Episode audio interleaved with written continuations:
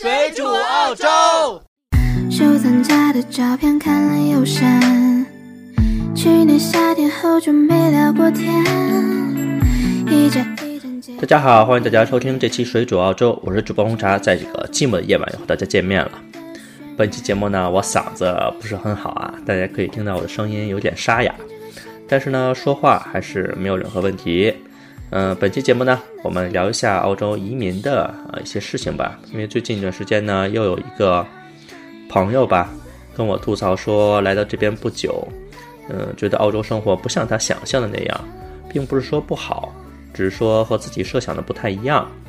那今天呢，我们再来说一下澳洲移民里边大家比较艰辛的几件事情。首先呢，澳洲移民看起来，呃，无论是澳洲移民还是美国移民还是欧洲移民吧，就是看起来呢，确实挺不错的。但是很多人呢都是苦在肚子里边，在海外生活呢，呃，有着大量不成功或者根本是随便混日子的中国人，想在异乡出人头地，其实是挺难的。嗯，想做回中国人也是很难的，因为你在外国各种环境的原因，你不能成为一个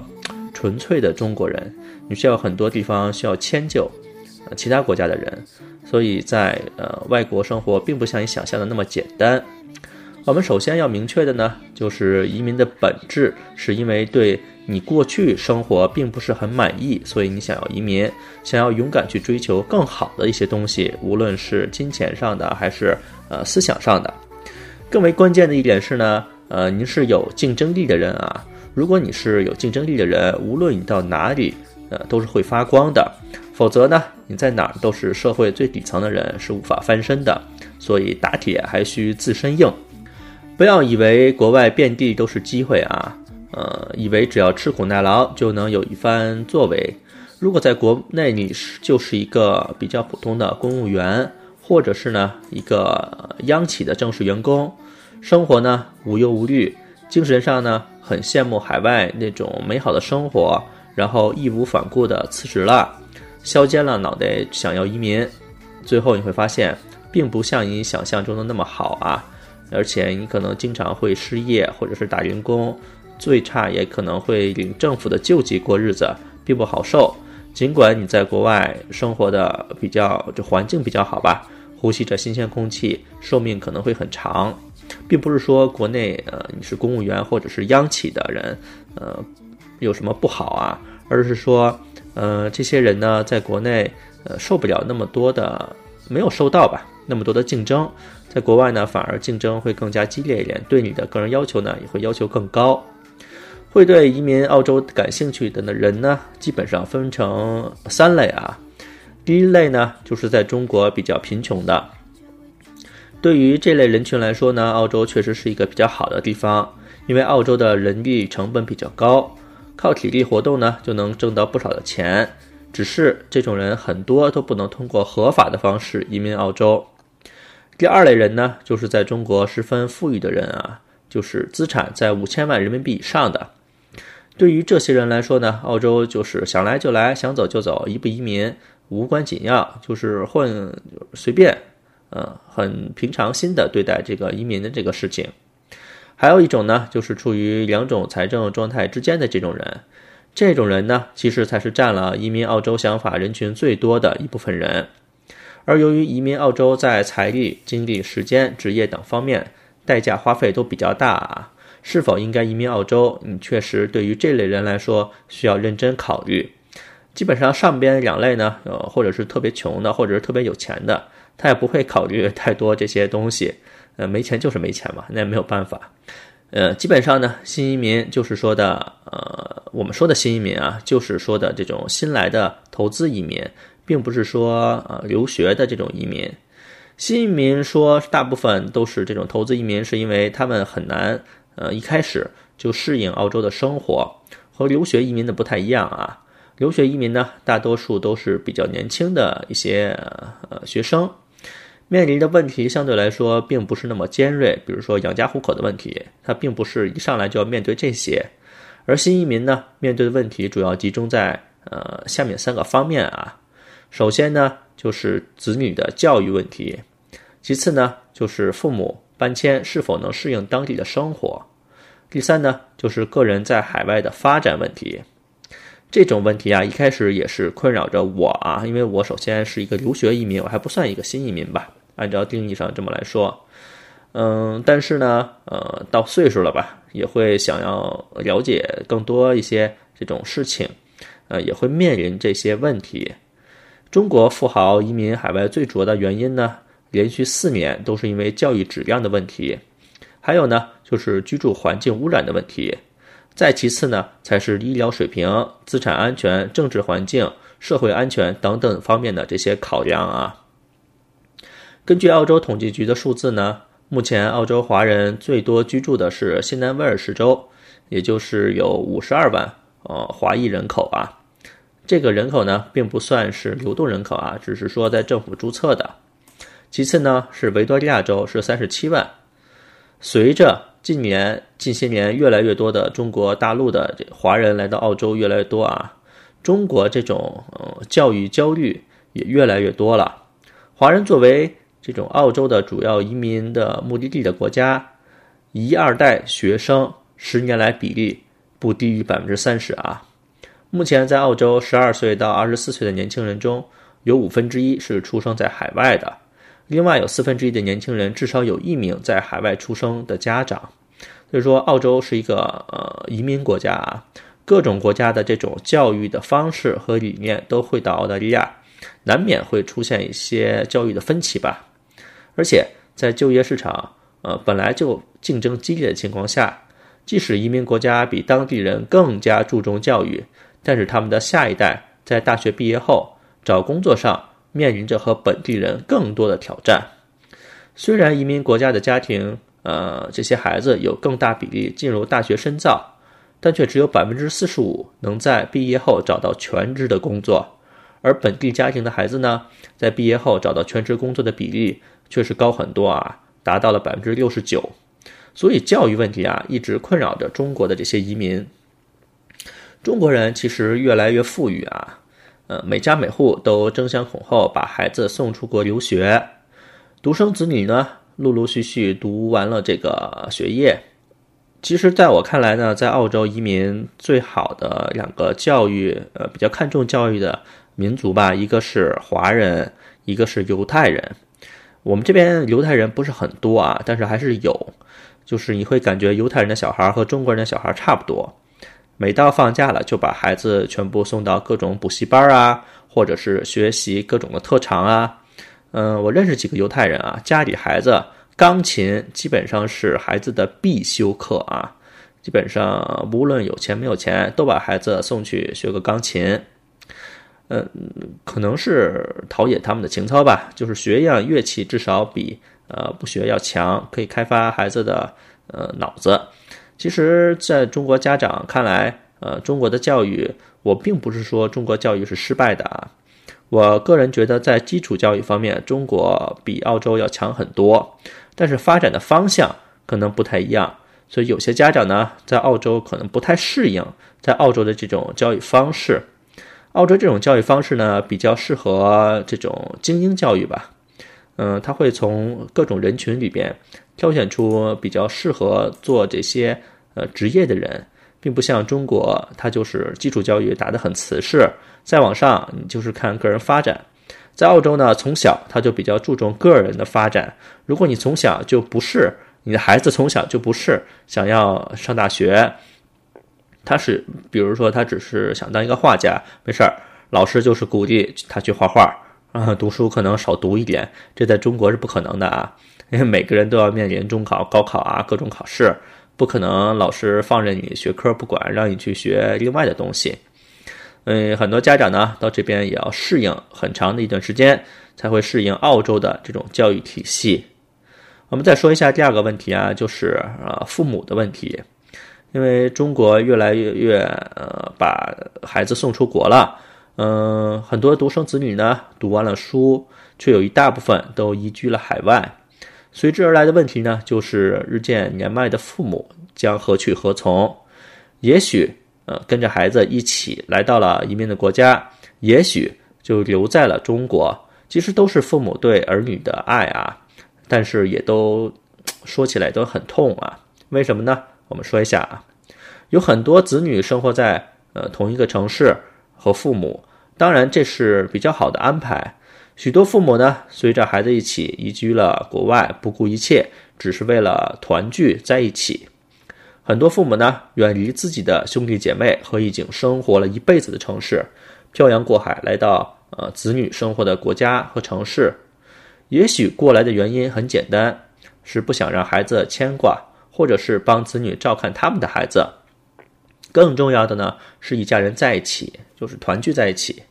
别的国家不说啊。澳洲的空气绝对是呃没有任何问题的，蓝天白云、大海、青草，随处都是一幅非常美丽的画。老人来到这儿呢，可以呼吸非常新鲜的空气，环境也比较好，压力也比较小，呃，也是一种享受。但是，但是呢，很多老人由于这个语言不通啊，行走也不自由。老人上了年纪之后呢，学习当地的语言也比较困难。说了一辈子的汉语，到了老了却无法和别人顺利的这种沟通啊，加上在澳洲各种路标都是英文的，使得本就不认识路的老人呢，也无法畅通的这种问路啊，这就导致了各种的行走的不方便。呃，并不是说老人看不懂路牌，而是这种感觉没有一种归属感。嗯，你感觉你不属于这个城市，心里发慌。实际上呢，在海外养老呢。嗯，也并不一定非常的孤单，而且说实话，我原来是北京人，我觉得澳洲生活并没有北京那么方便，因为在中国呢，呃，各个社区的建设比较完善，嗯，比如说各种吃的东西啊，超市啊，楼下就是，相对起来比较生活比较容易一点，但是在澳洲就比较难啊，因为它比如说是居住的小区，周围就很少有这些基础设施，你至少开车去吧。所以说，外国生活你不能少了车。但是呢，在海外养老也并不一定很孤单啊，因为随着华人移民越来越多，很多城市呢都建起了华人的聚集区。比如说悉尼有很多华人的聚集区，还有唐人街，很多子女移民过来，老人都是在这里建立自己的朋友圈儿。嗯，比如说爸爸们一起去钓鱼啊、下棋啊。妈妈们一起去跳舞啊，或者是喝茶看孩子。中国人只要一扎堆儿，那就不觉得孤单和寂寞了。其实老一代人的观念呀，还是很难改变的。可是儿女在国外时间长了，思想呀也难免呃有西化的这种趋势啊。加上孙子一辈的降临，在生活和教育的各种细节上，你肯定会发生文化和思想的这种冲突。老人可能有的时候想不明白，在中国明明理所当然的事情，在这里为什么却行不通了？我们再说一下，呃，留守的这些父母啊，留守的这些父母呢，觉得落叶归根，或许是生活了一辈子城市才是这种最好的归宿。同样，有很多父母选择留在自己的城市做留守，或者是空巢老人。留守在中国的父母啊，没有儿女在身边，而且是独生子女啊，呃，没有人帮忙照看。嗯，又不愿不远万里随着儿女移居到海外。有些人呢不习惯国外的时候，也有些人呢不想成为儿女的负担，生怕自己在不熟悉的环境给孩子添麻烦。能送孩子出国的家庭呢，父母多多少少都是社会上有一些地位的人，在自己的这种地盘有亲戚朋友，有社会价值，有地位，或许习惯了被人认同的生活。就很难适应在国外不懂语言也不懂认路的这种日子，不如在国内舒服。呃，毕竟自己的地盘自己做主。但是身体再健康的父母啊，也会随着时间出现大大小小的问题。空巢和留守，呃，会让老人不得不独自忍受平日的这种大大小小的疾病。没有儿女的身边的照顾呢，也没有儿女的身边倾诉。或许只有重大疾病的时候，儿女才能从这种慌忙的生活中啊，或者是工作中赶紧回国。嗯，确实对父母来说，呃，没有这种非常好的照顾啊。其实子女移民啊，父母何去何从，也成为现今很多移民子女心中的忧虑和这种痛苦啊。对于留守国内的老年父母来说，子女在异国他乡，他们不得不面临养老，呃，各种风险，呃，健康啊、孤独各种问题也比较多。而对跟随子女移民的老年父母来说呢，这种地区的环境、宗教、语言、文化的差异，也给他们当地的这种生活，呃，带来巨大的挑战。无论是留守还是迁移啊，对于移民的子女来说呢，都是一种无法摆脱的焦虑和困惑。这可能就是对第一代和第二代移民的一种考验吧。我们再说一下第三个问题啊，就是个人在海外的发展也是一个比较大的问题。澳洲呢是一个环境非常好、非常注重生活质量的地方，公共假期很多，每个州呢也有各自州的假期，不加班，每周发一次工资，一般工作呢不会超过每天八个小时，这只是说一，呃一般的上班的人啊，你要做到高层呢，也会有经常很多加班啊，或者是社交生活。缺点呢就是在澳洲人口只有两千多万，本身市场的容量呢就比较小。往上升呢有天花板，工资的涨幅呢也不大。另外，澳洲的税收啊收的比较重，一般在百分之十九到百分之四十五之间。而且最重要的呢就是工作很难找，而且是好工作更难找。在澳洲读书呢，你一定要非常强大的心理承受能力啊。比如在澳洲辛辛苦苦拿到了毕业证，却没有 PR，找不到专业非常对口的工作。动不动就听说澳洲 Top Three 读出来的学长学姐在澳洲本地端盘子一类的事情啊，其实中国呢是澳洲最大的留学来源国，增长每年是百分之三十一，留学生的基数越大，想要留下或者是归国求职的这种基数也就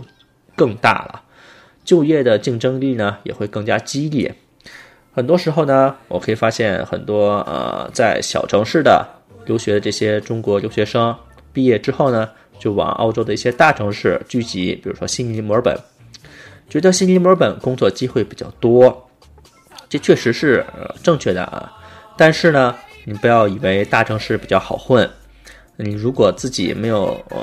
很有主见或者很有能力的话，大城市我想也不是那么容易待的。呃，就好像一些呃北漂在中国的到北上广打拼生活，你也可以看到他们生活的也。不如人意吧，因为毕竟大城市你没有根在那边，没有父母帮忙，而且你在国外还不如在国内。这种北上广，父母还会呃呃时常来看看你吧，可能同学也会呃来帮忙。毕竟你是在澳洲，是一个异地啊，所以对于留学生来说，个人的发展是一个很大的问题。我可以跟大家推荐，就是还有一些留学生选择自己创业，其实也是一条道路啊。但是并不建议大家盲目创业，不要觉得哎，这个人开这个呃做这个生意或者开这个店赚钱了，我也跟着一起去开。其实很多时候啊，做生意并不是那么容易的事情，你要做好各种市场调查，也要考虑自己的储备金是否充足。如果想要在澳洲投资呢，呃，不妨来问问我们，我们在一些本地的商家还是很熟的，也会给你一些建议。基本上呢，本期节目就到这边了。有很多朋友在后台呢问我们一些澳洲代购的事情啊，他们还是想在澳洲买奶粉或者是买些保健品。如果有这方面需求呢，也可以联系我们，我们可以帮你联系或者是帮你买一些这些保健品。嗯，我们也感谢大家收听更多水煮澳洲的节目。如果您想要收听更多节目呢，只要搜索“水煮澳洲”四个字，在百度或者是谷歌就可以找到我们了。也可以在微博搜索我们，也可以。呃，加我们的 QQ 群的号码，我们会把我们 QQ 群的号码呢放在每期节目的简介里边。如果你想申请入群，一定要说明水煮澳洲听众。本期节目就到这边，我们下次再见。拜拜。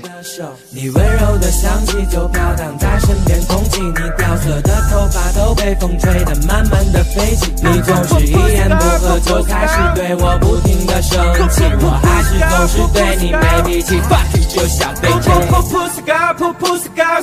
我女朋友快点头。Pussy girl，pussy girl，就让我一直拉着你的走，噗噗 scar，噗噗 scar。抱歉，我当有女朋友。要不要做我女朋友？我会一直拉着你的手，穿过你的黑发，我的手，好他妈摸到一手油。My baby baby baby，My baby baby，My baby。